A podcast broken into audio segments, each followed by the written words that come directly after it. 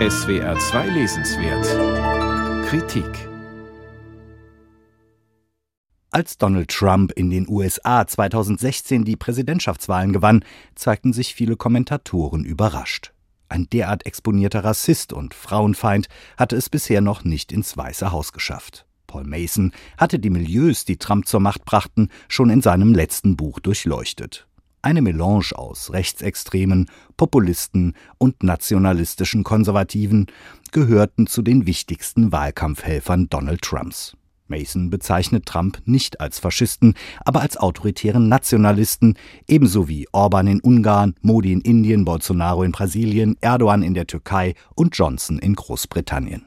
Sie seien angetreten, um die vom Neoliberalismus eingeleitete Attacke auf die Demokratie fortzusetzen. Mason warnt ausdrücklich davor, diese autoritären Nationalisten als vorübergehende Funktionsstörung der Demokratie zu betrachten. Für ihn sind sie zusammen mit ihren rechtsextremen Unterstützern Ausdruck eines gescheiterten Wirtschaftssystems und Vorboten des Faschismus. Das kontinuierliche Anwachsen der sozialen Ungleichheit und die ungebremste Klimaerhitzung seien die deutlichsten Merkmale dieses Systemscheiterns. Sie brächten Bewegungen hervor, die den Status quo fundamental in Frage stellen, allen voran die Klimabewegung, aber auch die antirassistische und die Frauenbewegung. Ihre Gegner jedoch, und dafür stehen die autoritären Nationalisten, wollen laut Mason am Status quo festhalten.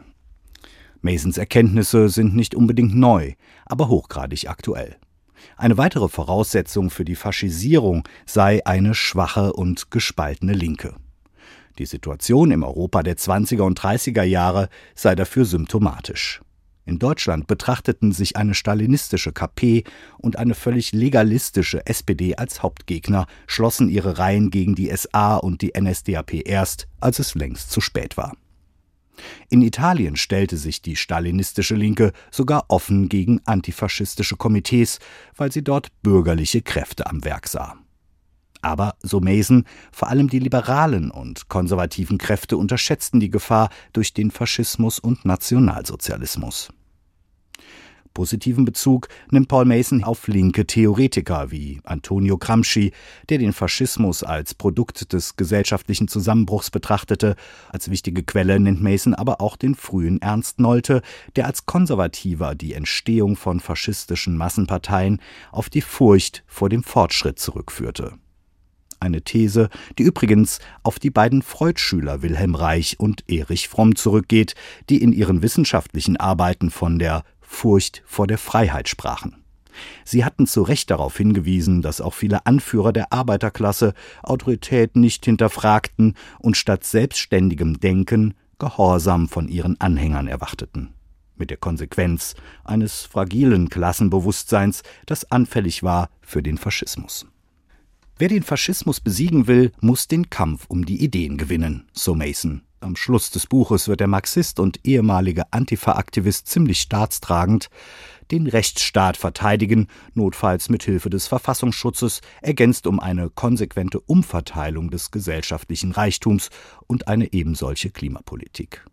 Dieser Logik entspricht auch sein Appell an Linke und Liberale, sich gegen die Bedrohung von rechts zusammenzuschließen nach dem historischen Vorbild der Volksfront in Frankreich, wo ein solches Bündnis die Machtergreifung einer starken faschistischen Bewegung bis zum Überfall der Wehrmacht 1940 zu verhindern wusste. Paul Mason hat keine bis ins letzte Detail durchdachte Strategie gegen den aufkeimenden Faschismus vorgelegt, aber er hat eine engagierte Denkschrift geschrieben.